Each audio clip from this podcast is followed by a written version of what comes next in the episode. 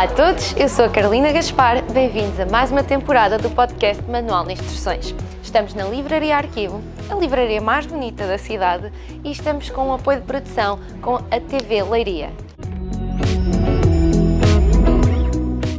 Nesta temporada, vamos focar-nos nos candidatos para as eleições legislativas uh, pelo Círculo Eleitoral de Leiria.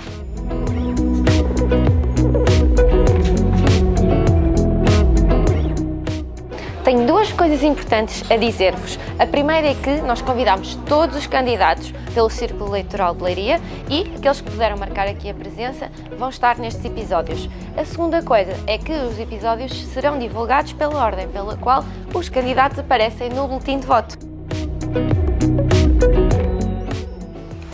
Esperamos que estes episódios sejam elucidativos e que vos ajudem a formular a vossa opinião para votar no dia 30 de janeiro, mas não se esqueçam, o mais importante é ir votar. Vamos?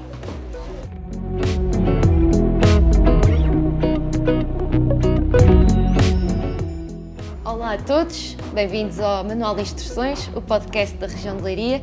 Nesta aqui é uma temporada especial sobre as eleições legislativas eh, de 2022. Hoje temos aqui connosco, uh, pelo Partido Socialista, o António Salles.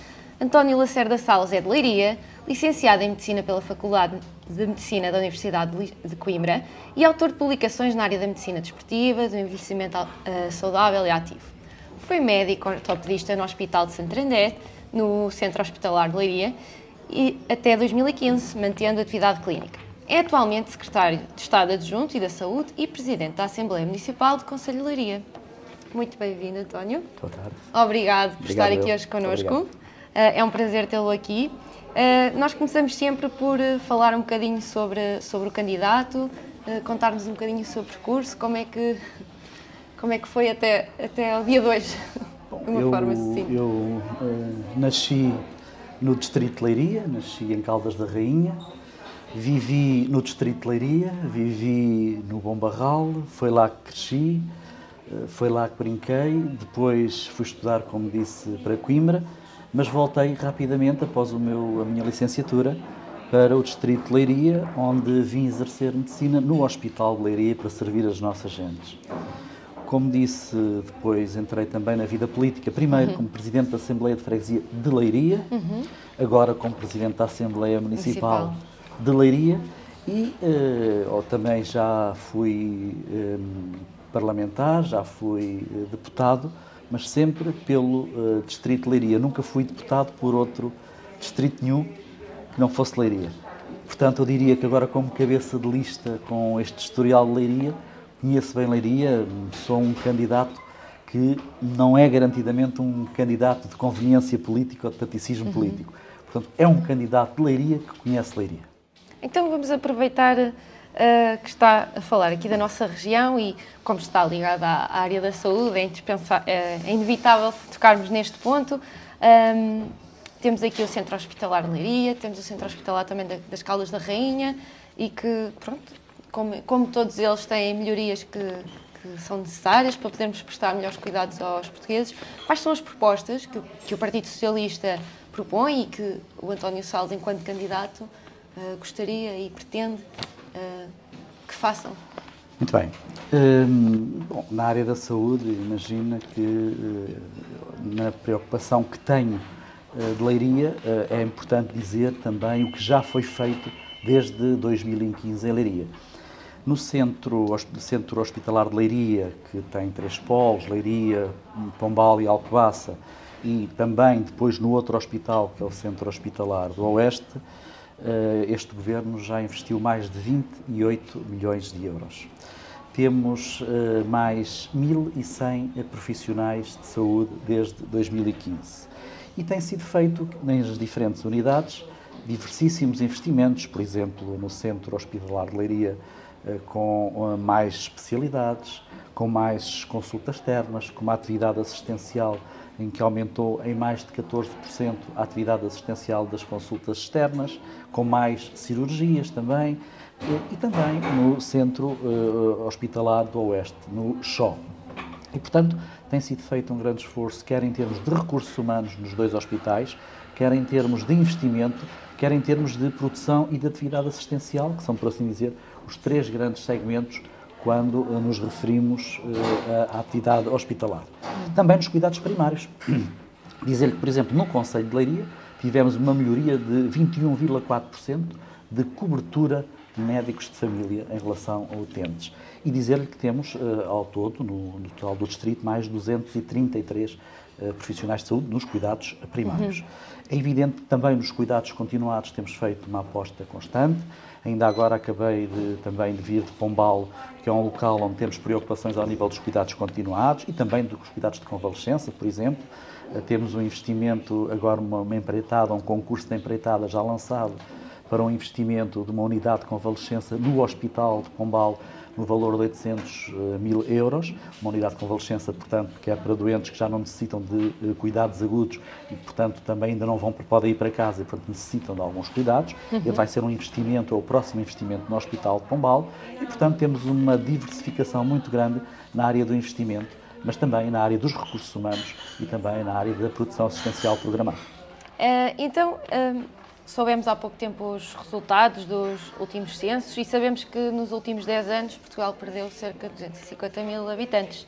O que é que o Partido Socialista propõe para aumentarmos a natalidade e também combatermos a desigualdade de género nos meios laborais, que estão também muito ligadas a estas questões? Sim, a demografia é algo que nos preocupa muito. A nossa sociedade, de facto, é uma sociedade, temos perdido população, para além de perdermos população, é uma sociedade que tem envelhecido. Nós temos um índice de envelhecimento que, anda, que aumentou nos últimos anos muito, para cerca de 161,5%.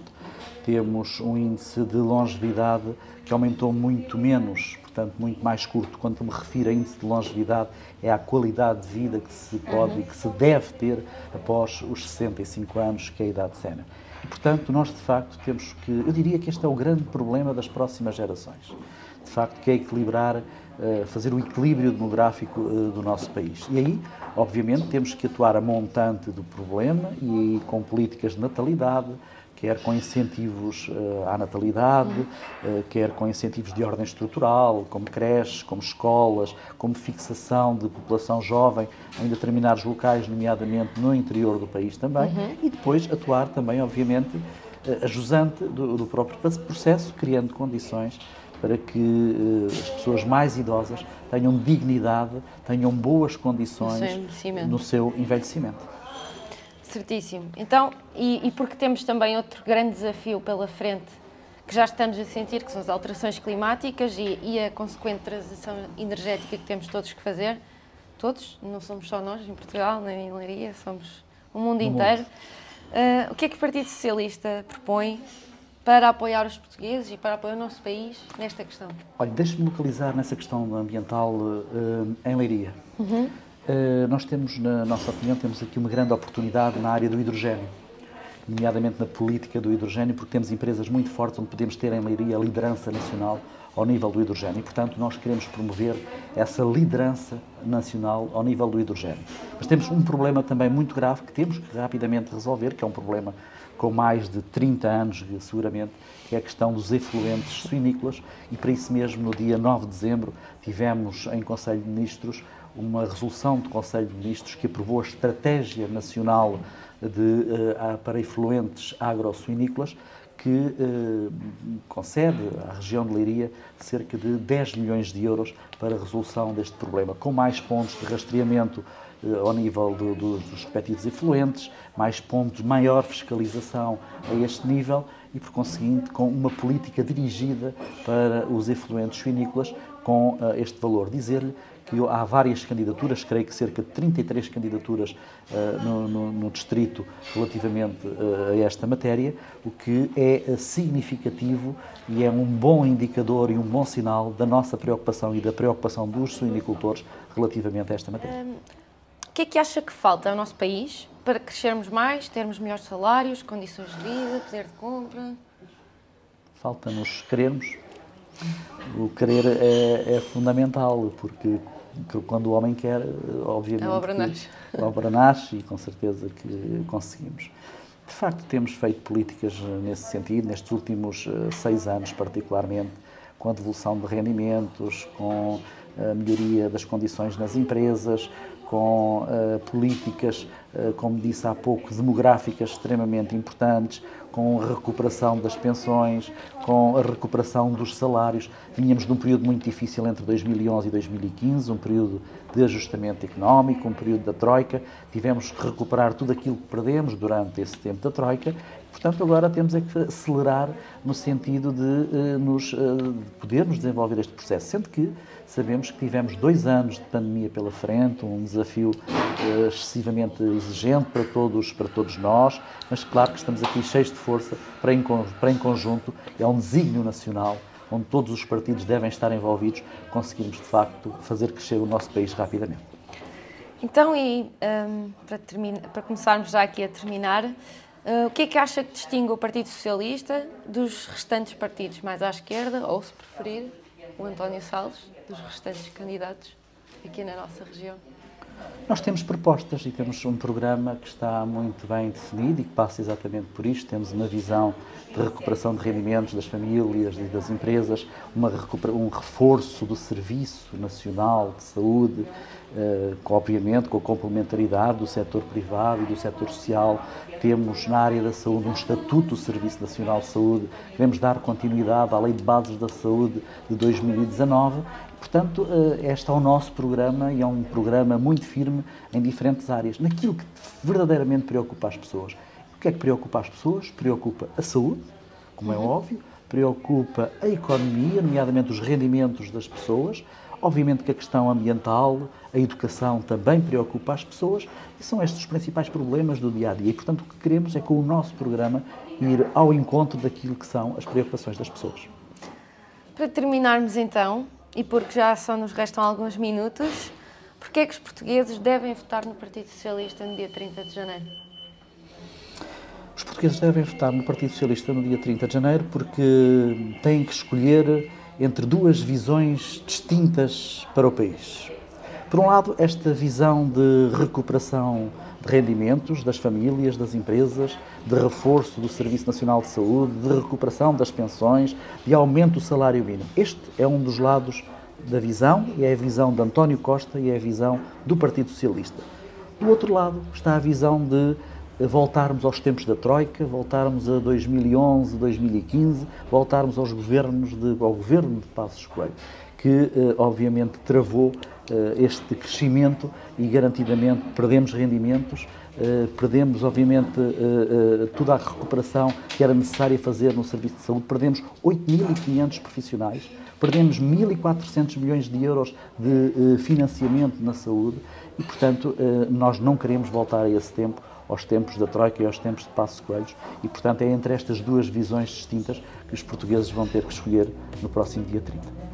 Certíssimo. Muito obrigada por ter estado aqui hoje connosco. Foi um prazer tê-lo aqui. Uh, e para aqueles que nos estão a ouvir e a ver, muito obrigada e até um próximo episódio.